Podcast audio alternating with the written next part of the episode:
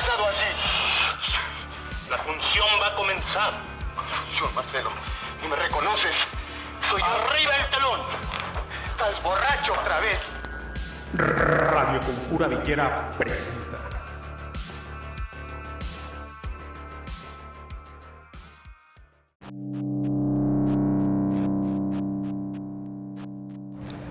Cuando se comienza a hablar sobre cyberpunk, se escuchan palabras como distopía, megacorporaciones, hackers, vigilancia cibernética, inteligencia artificial, gobiernos despóticos, control. Y para entender este subgénero, debemos saber por qué se dice que es una especie de hijo bastardo de la Guerra Fría.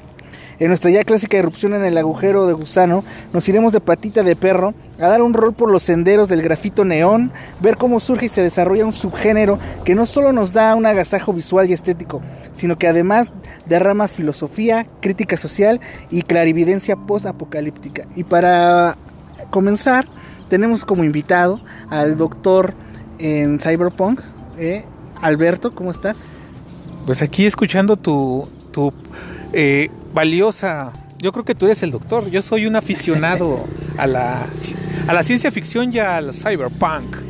Te faltó añadir sexo, drogas, rock and roll.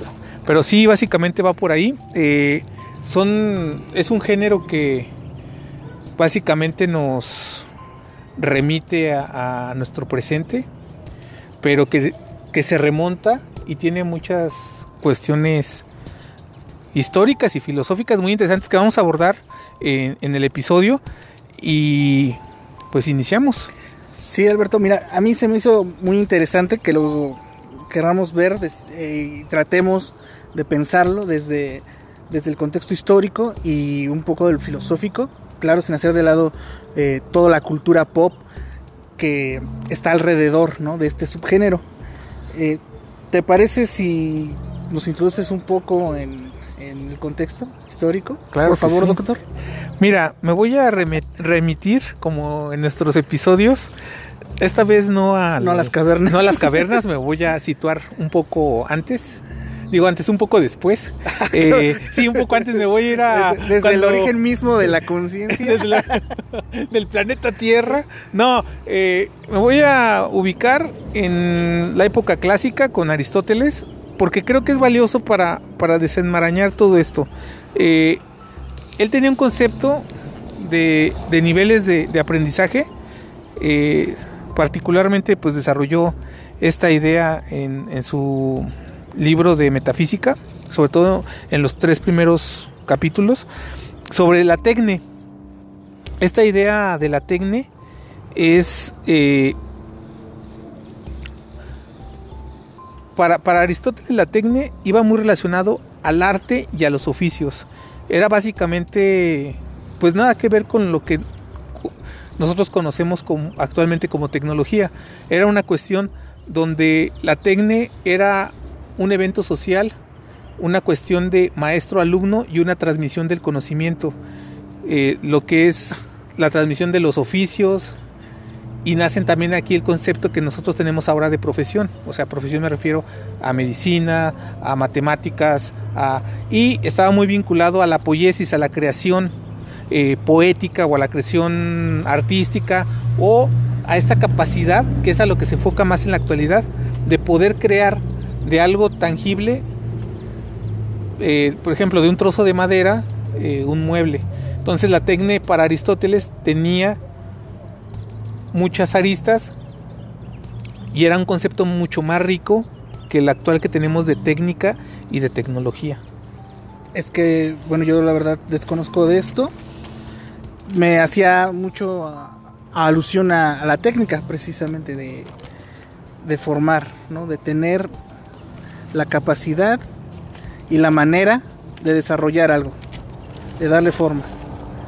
Sí, y en, en esta cuestión de, bueno, siguiendo con la cuestión de la tecne, eh, lo que plantea Aristóteles es que el ser humano se posiciona en el mundo queriendo aprender y con esto se vuelve un ser social. y se convierte en algo vital para, para el ser humano que está implicado en este acto del trabajo y del aprender. Y, y, me quedo pensando en nuestro, uno de nuestros episodios más antiguos que, que es el de donde nació o eh, acuñaste este término del precariado. Porque fíjate, nada que ver con lo que plantea Aristóteles, que era la cuestión de, de que el trabajo, esta idea del trabajo tenía que ver con la belleza y esta idea del maestro alumno se, se transmitía y era lo que hacía posible un conocimiento, pues ahora sí generacional, que no tiene que ver nada con lo que sucede en la actualidad. Y precisamente se me hace muy, muy interesante, porque es la... Eh, es algo humanista y que no pensaba, sí pensaba en la utilidad, pero no como lo pensamos ahora. Y, y como esto, pues ya después vino el discurso del método con, con Descartes, y ya después eh, viene la revolución industrial, y en la revolución industrial es completamente lo opuesto a lo que planteaba eh, Aristóteles. Se vuelve el positivismo donde, donde la ciencia tiene que ser práctica, utilitaria, demostrable. No le quito mérito a esto, pero eh, se desconecta con esta concepción clásica que planteaba Aristóteles. Y el positivismo ya no fue tan positivo. Fue positivismo tóxico. Fue positivismo tóxico. Pues eh, eh, limitó a la ciencia y a la tecnología. Después vamos a entrar más, bueno, más adelante a, esta cuestión. Pero, ¿por qué, si empezamos a hablar del cyberpunk, por qué considero que es importante?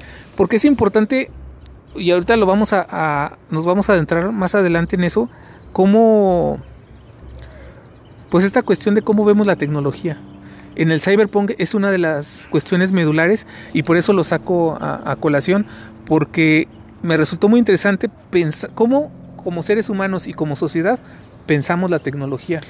Claro, de este pensamiento clásico que mencionas a este salto a la industria, eh, bueno, a la, a la revolución industrial donde empieza precisamente el temor a las máquinas, a la al desarrollo de, de, la mercancía y todos estos temas que ya hemos tratado bastante, eh, tiene bastante sentido, digo, engancha a la perfección.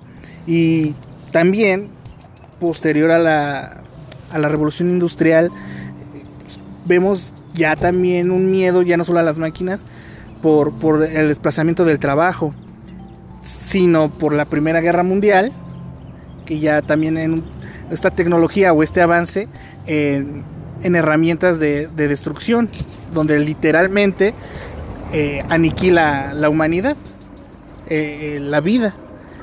Lo vemos en la Primera Guerra Mundial, posteriormente en la Segunda Guerra Mundial. no sé si quieres agregar algo más sobre el pensamiento. Si quieres, entremos con, a esta cuestión de... Porque es algo muy importante. Bueno, el positivismo o esta manera de ver la ciencia y la tecnología a través del positivismo que, que es todo convertirlo en utilitario, basado en un método eh, donde deja poco espacio a, la imaginación. Y no le quito mérito, creo que nos ha ayudado en parte a la humanidad en avanzar en, en muchas cosas. Conectando todo esto del siglo XIX, poco a poco la tecnología se empieza a aliar a dos cuestiones que también se pues entran muy relacionadas con el cyberpunk, que son la tecnología al servicio de las corporaciones o de los grandes mecenas y la tecnología aliada, que es a donde vamos ahorita, a, la, industria armamentística. Mira, la humanidad se cimbró y quedó atrapada en una expectativa de temor hacia la destrucción masiva del Homo sapiens eh, después de la, eh, la, Segunda Guerra Mundial, ¿no? Con la, la, con la bomba atómica, digamos. Y, estas son las razones en las cuales se desarrolla también la tecnología, la creación de armas, instrumentos y mecanismos de guerra. Siempre se ve cómo ganar una guerra, más no cómo evitarla. Eh, ser el más poderoso e incluso transformarse en la policía del mundo, ¿no? Eh, la tecnología y la guerra pues, nunca son democráticas, son de quien puede costearlas, de quienes pueden producirla.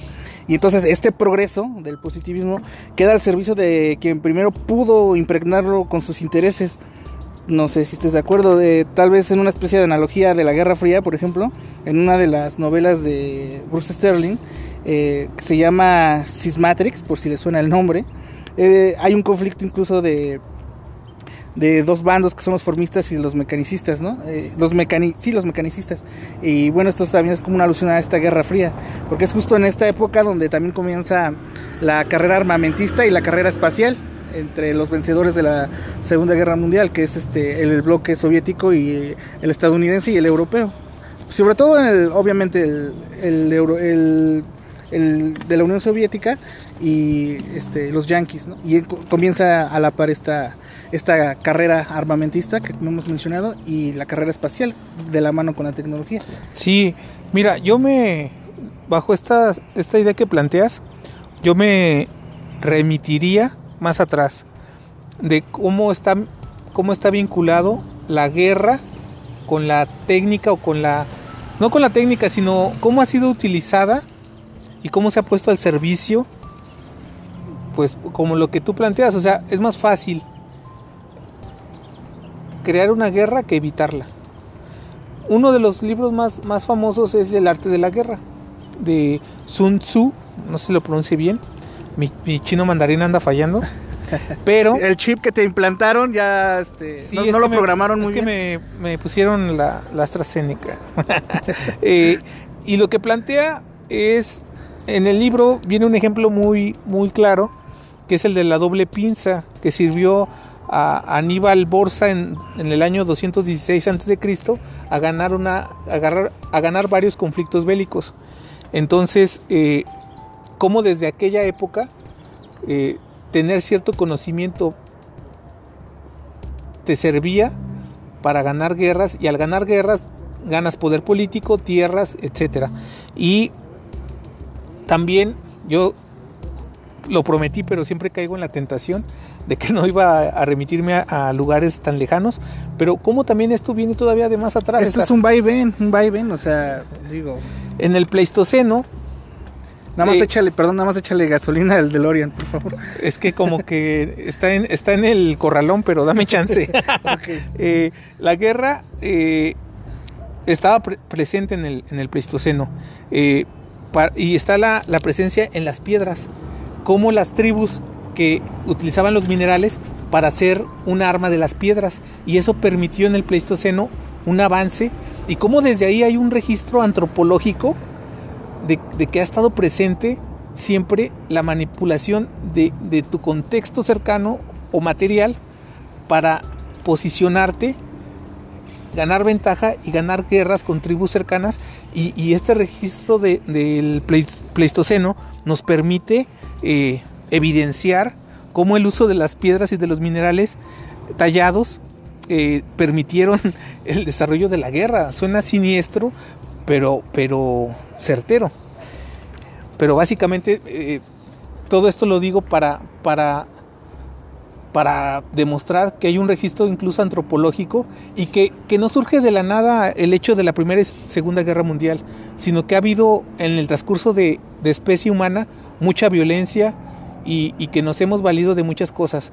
Obviamente también hay cosas positivas de nuestra especie, pero ha habido muchas cosas que son francamente eh, repudiables. Sí, bueno, regresamos.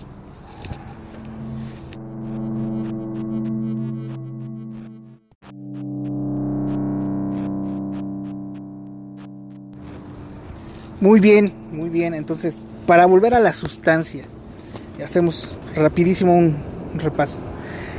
La tecnología nos trajo, como mencionabas hace ratito, después del positivismo y la, revolución industrial, este, vienen estos avances también como la electricidad y otras invenciones.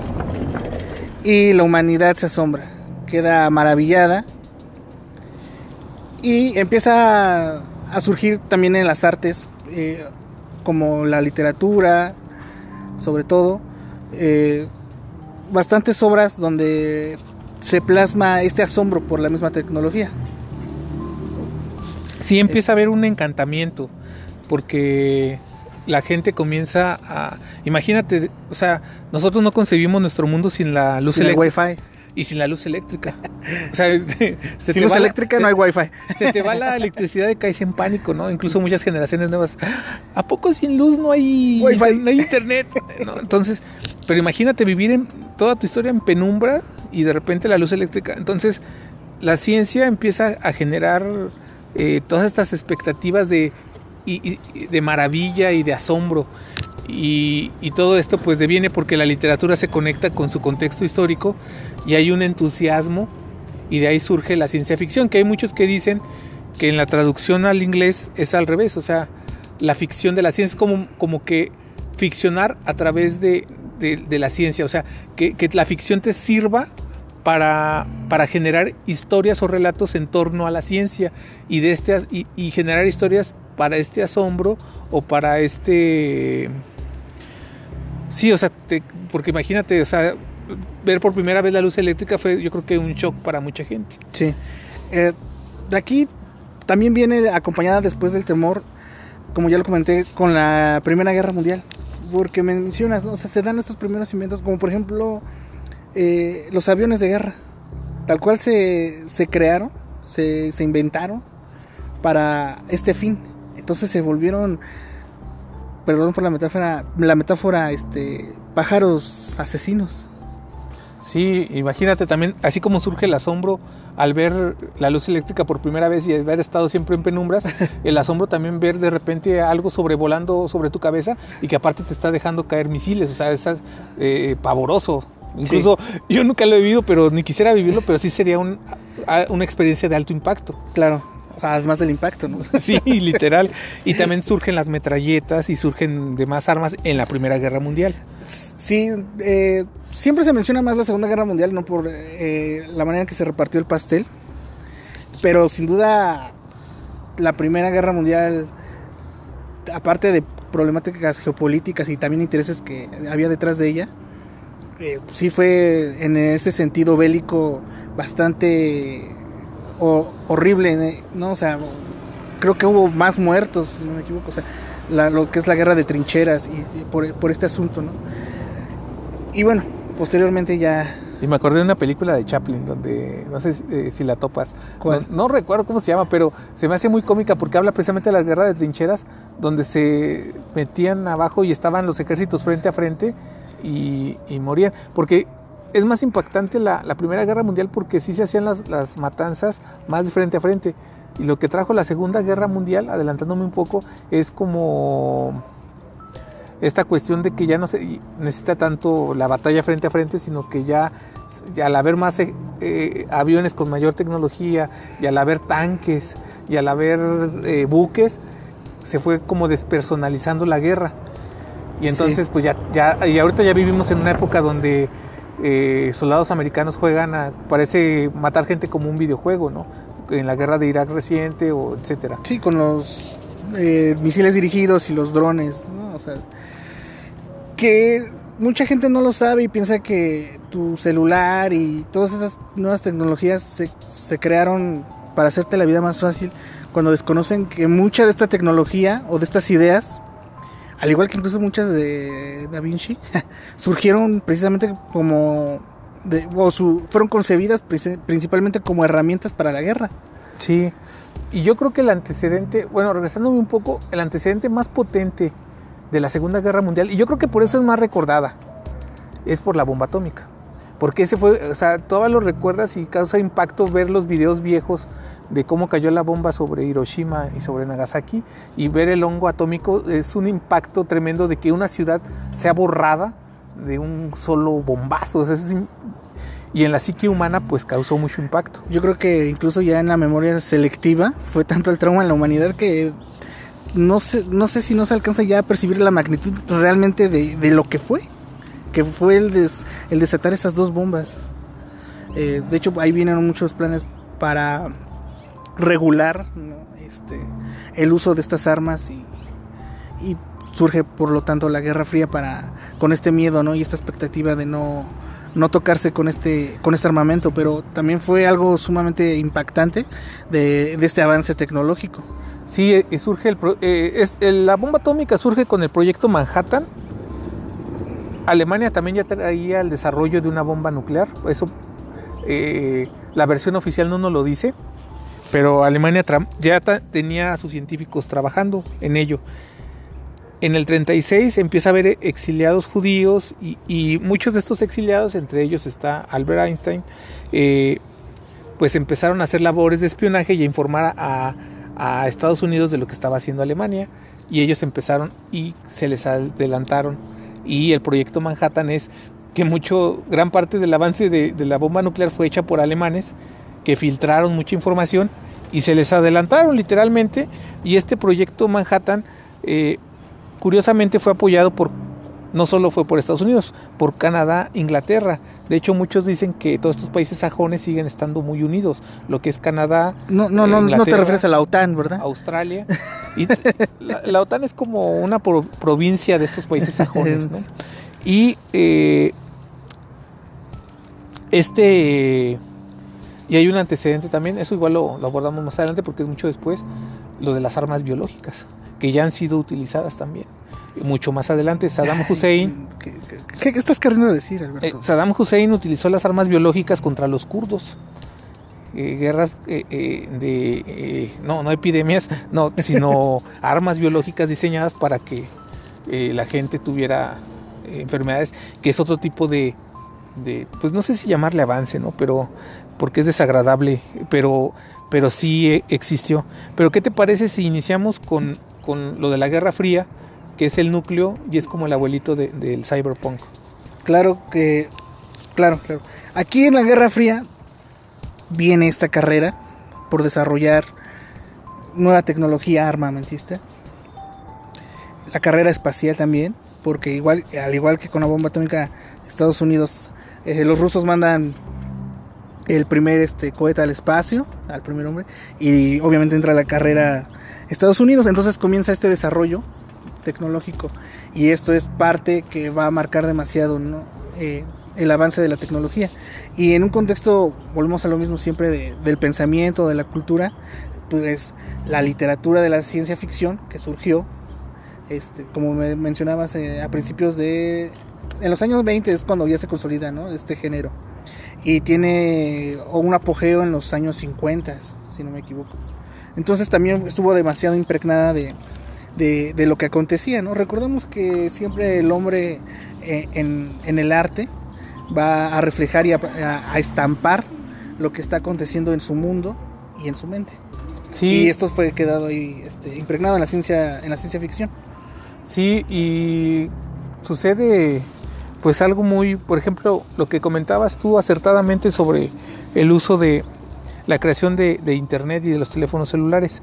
Eh, como Estados Unidos a través de la Guerra Fría, eh, como el, por decirlo de algún modo, el prototipo del Internet, que se conoce como el ARPANET, es un proyecto de Estados Unidos para comunicarse y cifrar y no ser descubiertos por la Unión Soviética.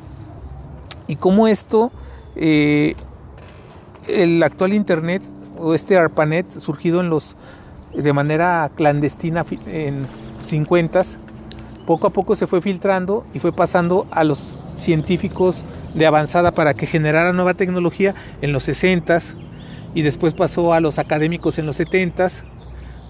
Empezaron a generar códigos más, más difíciles de descifrar porque creció la red hasta que llegó en los años 80, año muy simbólico porque década que nace el cyberpunk, donde las grandes corporaciones absorben esto y se suman a esta ARPANET que ya después se llamó Internet y a finales de los 80 se vuelve comercial.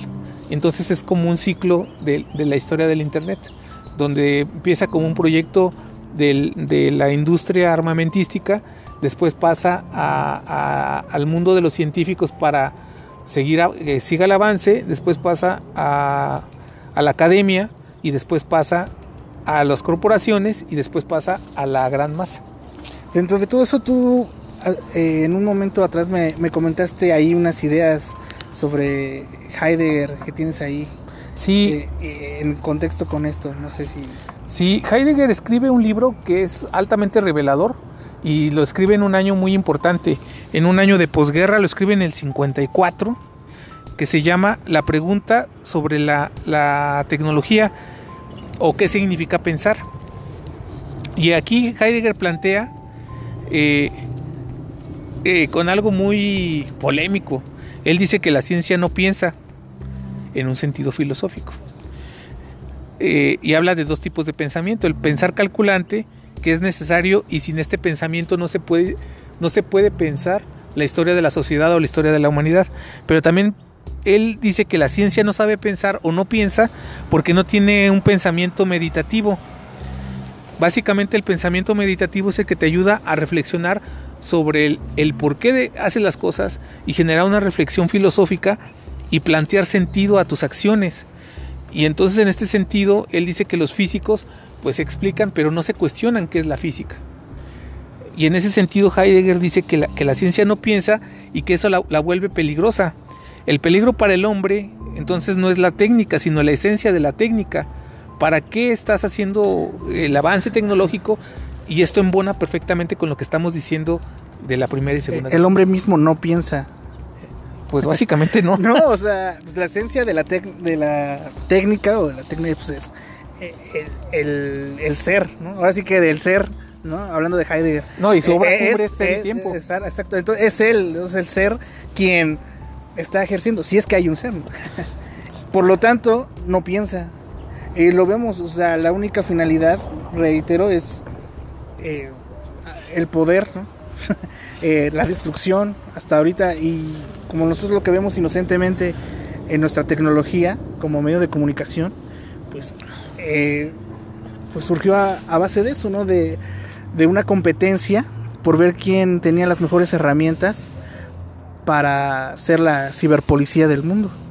Sí, y, fíjate que, de hecho esto te lo había dicho fuera de cuadro, de que Heidegger es como es para muchos considerado el filósofo más importante del siglo XX, para muchos por la cuestión ética o moral, en una época, una parte de su vida, hablando de la Segunda Guerra Mundial, estuvo muy ligado al, al, nazismo, se lo cobraron caro, de hecho, otra cosa que también Heidegger pues no se caracterizó, entregó a Hannah Arendt, otra filósofa muy importante, y, la entregó a los nazis, hizo cosas deplorables, o sea, eh, como hombre, pues era un asco pero como filósofo era un auténtico escáner con un pensamiento poderosísimo. Pero regresando a sus ideas, él decía que no toda la actividad eh, encomendada a pensar piensa. Y esto quiere decir que muchas veces realmente no hay una reflexión filosófica, que si tenemos eh, podescuchas filósofos, lo saben, o sea, realmente eh, la filosofía, de hecho hay una filosofía de la ciencia, el pensamiento filosófico básicamente te ayuda a entender la raíz de, de, la problemática y, cómo la importancia y que ahora las están tratando de, matar, ¿no? la, reflexión filosófica. Pero regresando a nuestro tema, este libro de Heidegger surge a partir de la energía nuclear y de todas las implicaciones que tiene la energía nuclear. Y, él hace estos planteamientos en este libro, eh, eh, qué significa pensar, donde cuestiona la, a la técnica y a la tecnología y cómo está más presente que nunca nuestro querido Heidegger. Muy bien, queridísimo Alberto. ¿Te parece si vamos ahora también con el, en esta similitud con la ciencia ficción, y hablando de literatura? Que me comentas entonces, este libro salió en el 54, muy, a, muy ad hoc con, con la ciencia ficción, precisamente. Están ahí, hay un paralelismo. Y bueno, eh, pues, es innegable que la ciencia ficción es el género del cual más bebe el cyberpunk. Eh, no sé, comparte rasgos con su ambiente tecnológico, científico y social. Eh, básicamente aquí están sentadas las bases de, estos futuros con regímenes totalitarios, hablando de, de, las guerras y, y, y, todo esto, consolidados este, precisamente en el poder tecnológico.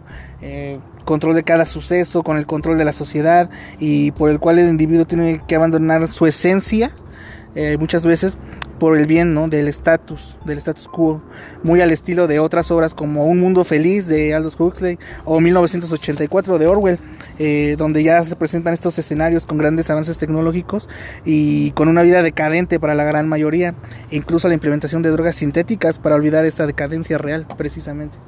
Que de hecho hay muchas eh, cuestiones de que sobre las drogas sintéticas de cómo entra la CIA, porque yo creo que no te puedes explicar la Guerra Fría sin la KGB y la CIA. Y cómo esta pugna de, de espionaje y contraespionaje, que no es lo mismo el espionaje que el contraespionaje.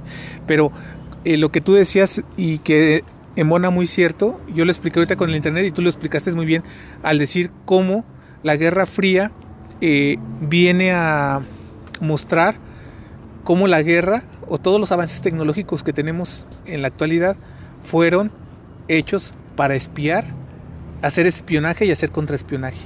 O sea, nacen de la guerra.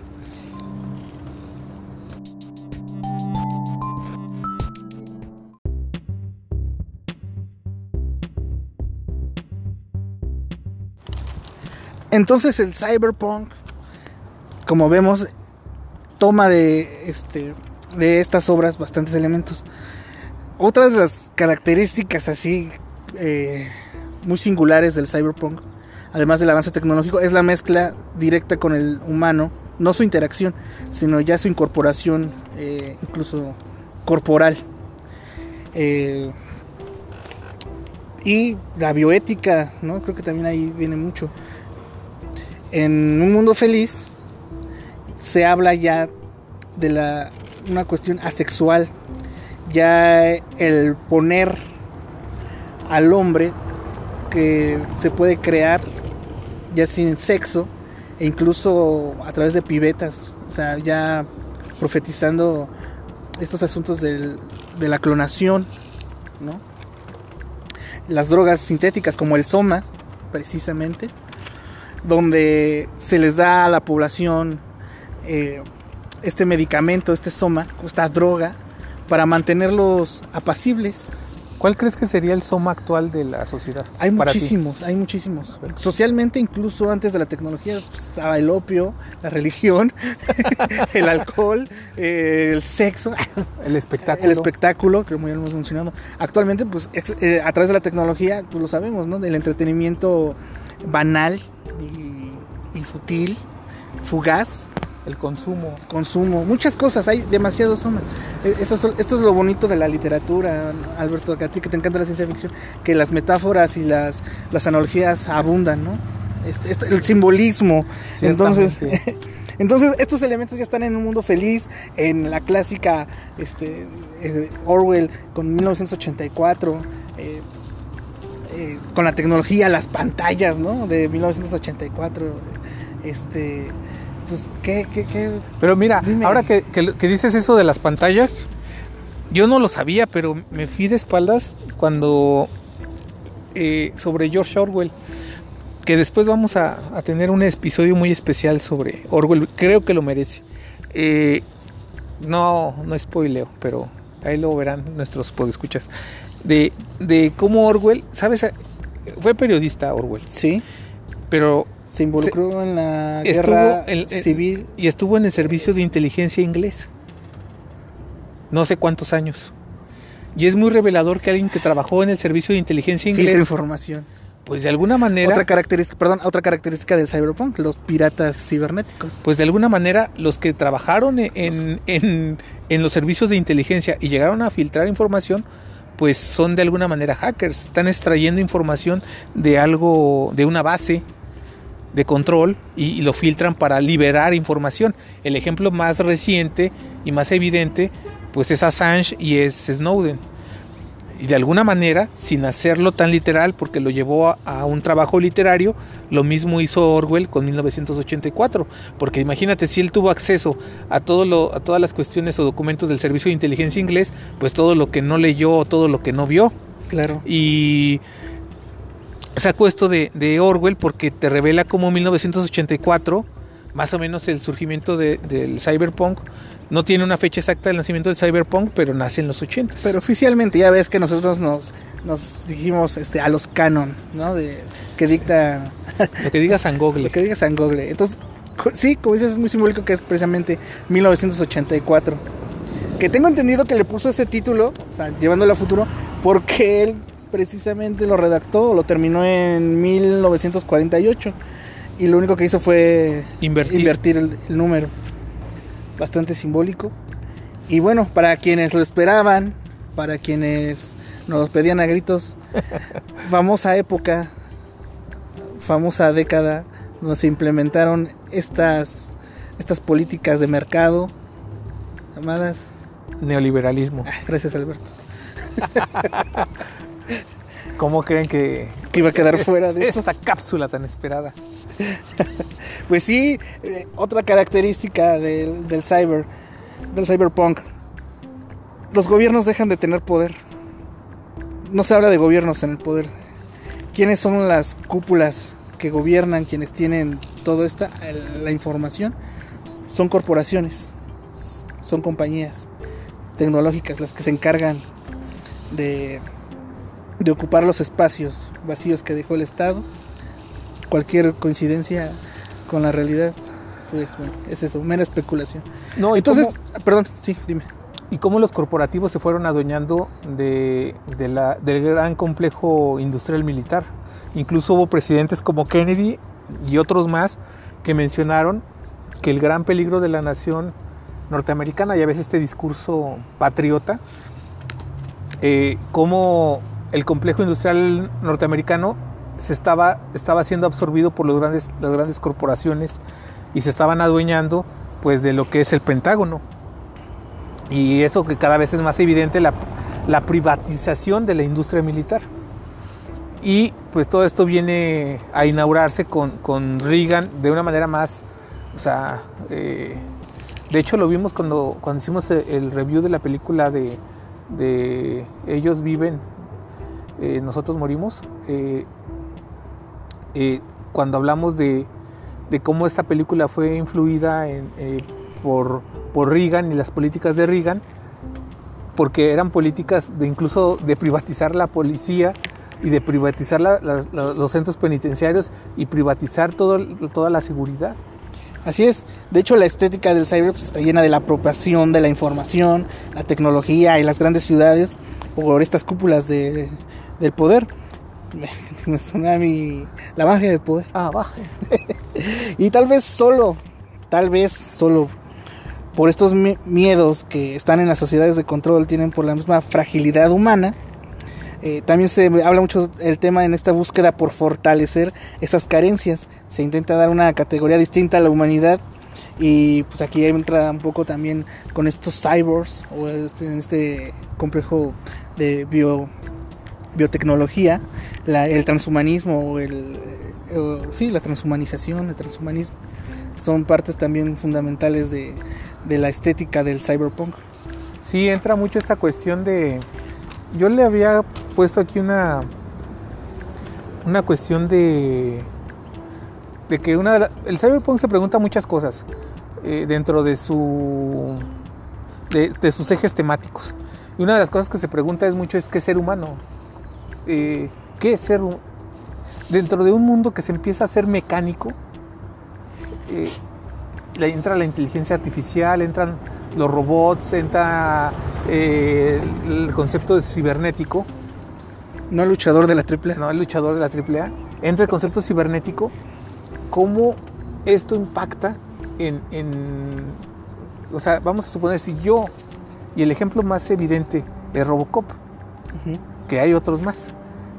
El Doctor Octopus. Doy otro ejemplo. Sí, o sea, ¿qué me hace humano? ¿Hasta dónde dejo de ser humano? ¿no? Y, y, y Robocop te lo plantea muy claro, ¿no?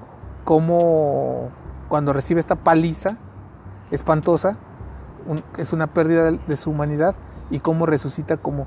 Y entonces entra para el espectador. Robocop dejó de ser humano ya después de todas esas prótesis eh, cibernéticas o sigue siendo humano y de una manera obviamente no tan filosófica, pues el mismo au- autor nos pla- plantea que es, vuelve, Robocop es un intento por querer recuperar esa humanidad. Sí, de aquí digo está esta singularidad del cuestionarse qué nos hace realmente humanos, si nuestra corporalidad o la conciencia misma, que es lo que logra vivir, logra vivir en, en Robocop, en Morphy, es la conciencia, no la corporalidad. Muchos defensores de, de los del transhumanismo hablan sobre este avance como vencer la, la enfermedad, eh, hacer prótesis, ¿no? ayudar a ciertas carencias físicas con la ayuda de la tecnología. Pero el cuestionamiento más allá de decir, ah, si te hace ser humano o un hombre, eh, lo, lo tangible, lo que es el cuerpo, como dices, aquí se rescata bastante lo que es más bien la conciencia, que es la que sobrevive. Y hay muchas otras obras que hablan sobre, sobre esa conciencia. Y tiene un sentido, porque en esta búsqueda de qué es lo que nos hace humanos, por ejemplo, en una obra de, de tu gurú, eh, y lo entiendo ahora mucho, eh, de, de Philip K. K. Dick, perdón, o Philip K. Dick, es muy recurrente el tema de la memoria implantada, que también tiene que ver con muchas influencias como en, Matrix o, o en una de, también una de sus obras que se llevó a- al cine precisamente ochentero, donde sale Arnold Schwarzenegger, donde él está frustrado, o no recuerdo muy bien, hace mucho tiempo que la vi, que se llama El Vengador del Futuro o algo así, y que le dice, no te preocupes, lo que necesitas son unas vacaciones, no tienes tiempo de ir de vacaciones, nosotros te vamos a, imple- a implantar recuerdos. Y esos recuerdos entonces es lo que van a ser tu identidad. Tiene bastante sentido entonces que, que una de las temáticas sea la conciencia y la memoria, porque la memoria y en estos recuerdos sí nos forman como identidad, tanto individual como colectiva.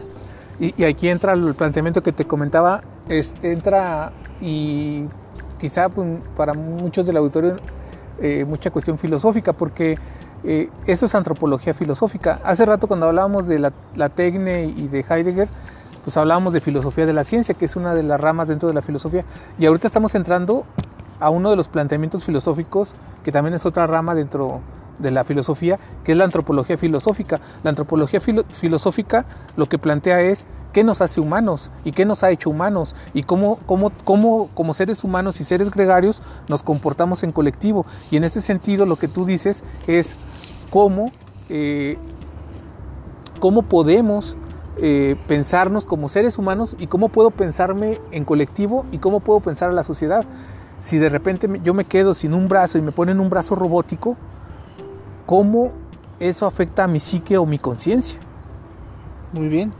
Pues no sé si quieres agregar algo más. Parece que los dioses Hay una- cibernéticos están confabulando Sí, contra aquí nosotros. estamos en, en- en medio de una lluvia ácida. Eh, haciendo alusión a la película de Blade Runner, solo No vamos a hacer vamos a hacer solo lágrimas bajo la lluvia. la- lágrimas, parecen pixeles, lágrimas. Pues sí.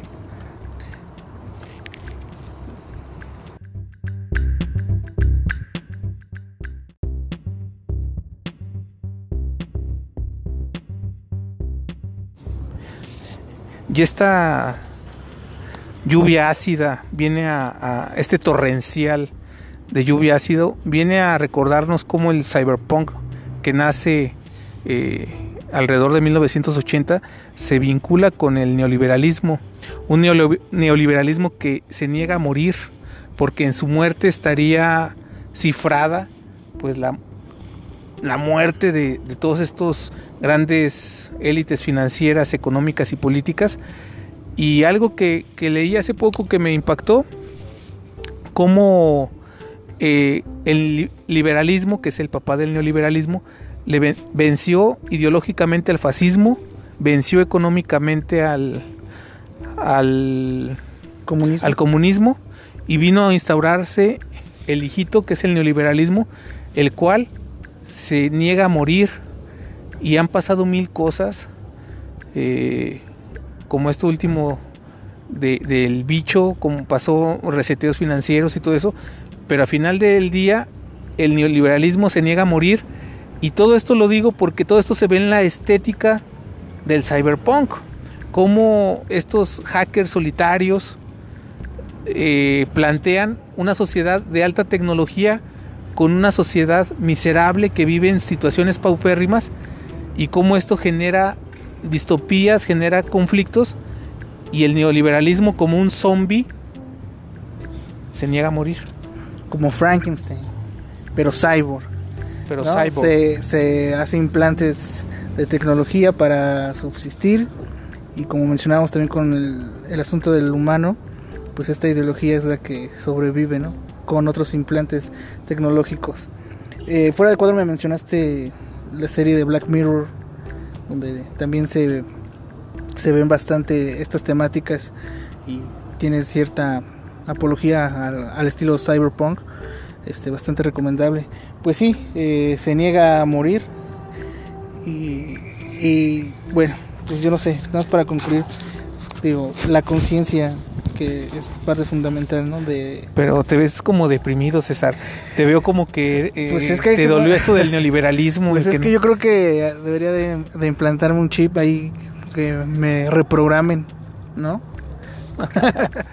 que me pongan Recordé una- un episodio de Black Mirror, no recuerdo el título exacto del episodio, es muy bueno, que se llama, eh, que están unos pedaleando, se llama las 150 mil sonrisas o algo así. Sí, que es como el puntaje con el que miden, ¿no? Y, y se me hizo un episodio aterrador, bueno, como muchos de Black Mirror, pero muy interesante esta cuestión de que, que se asemeja o, o refleja los likes en internet, que refleja eh, toda esta cuestión de, de, de una sociedad donde quiere ser, como ser gregario, quiere ser aceptado, y cómo esta temática cyber, eh, que incluso creo que ya fue absorbida por el mismo sistema neoliberal, esta capacidad metabólica que tiene como una, como una especie de, de máquina que absorbe y que sabe utilizar esto, ¿no? Y, y también se volvería una metáfora de Matrix, ¿no? De Matrix 3, donde las máquinas absorben eh, su alimento, son los seres humanos, son sus baterías. Se, se, se invierte esta cuestión donde, donde los seres humanos somos como las baterías de, de estas inteligencias artificiales y de estos organismos eh, inorgánicos. Pues sí, Alberto, así es. En esta mencionadas fuera de cuadro, que es más común pensar ahora eh, en, en estas distopías, en estos escenarios posapocalípticos, en la destrucción de la misma humanidad. Es más fácil pensar en esto, que como anteriormente ya lo habíamos mencionado, que en un episodio, que pensar en el fin del capitalismo, pensar en el fin del libre mercado, pensar en el, en el final de, de, de estas, estas ideas, estas ideologías del neoliberalismo.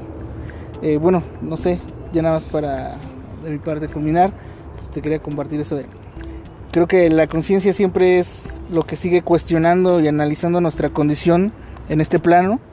Eh, es en la memoria, como fue la temática del cyberpunk y mucha ciencia ficción, donde se viven los recuerdos de lo que somos, de lo que nos formó y muchas veces de lo que nos da identidad propia. Y esto se me hace una me hace preguntar sobre el hiperrealismo, que también en algún momento me gustaría este, abarcar con más extensión. Eh, y bueno, también le vamos a hacer ahí un episodio especial.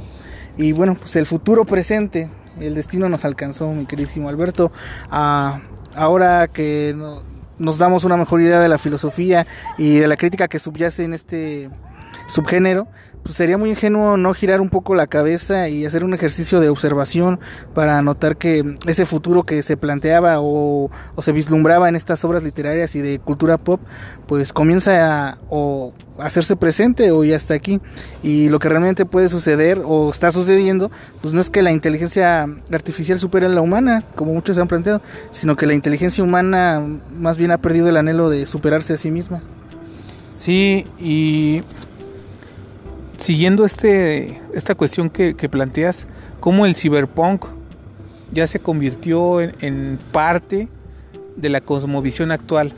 Ya pasó, dejó de ser aquello de los años, muchas producciones de los an- 70s, 80s, situadas en el 2020, 2029, 2022, 2017, 2030, ya están instauradas en un presente que ya nos alcanzó y que planteaban pandemias, planteaban eh, escasez de recursos, planteaban muchas cosas que de algún modo ya estamos viviendo y cómo se esta privatización de la vida social, eh, esta fetichización de la tecnología, eh, individuos tecnificados y limitados, encerrados en sí mismo, bajo un encierro, el hiper- hiperindividualismo, el superconsumo, cómo los individuos solo quieren vivir el presente y se rinden ante el culto de la tecnología, pero también todo esto hace resurgir muchas cuestiones del pensamiento crítico, de la reflexión filosófica y cómo también el cyberpunk tiene ese lado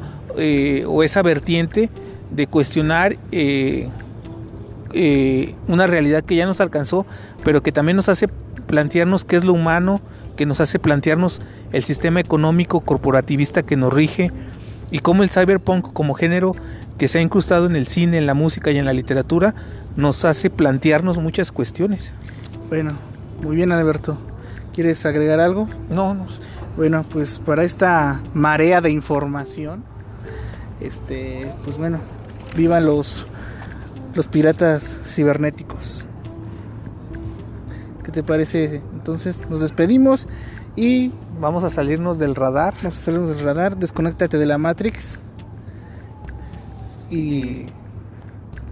y Heidegger es Robocop. Y Heidegger es Robocop. bueno, pues sí, a pensar. Corre y se queda.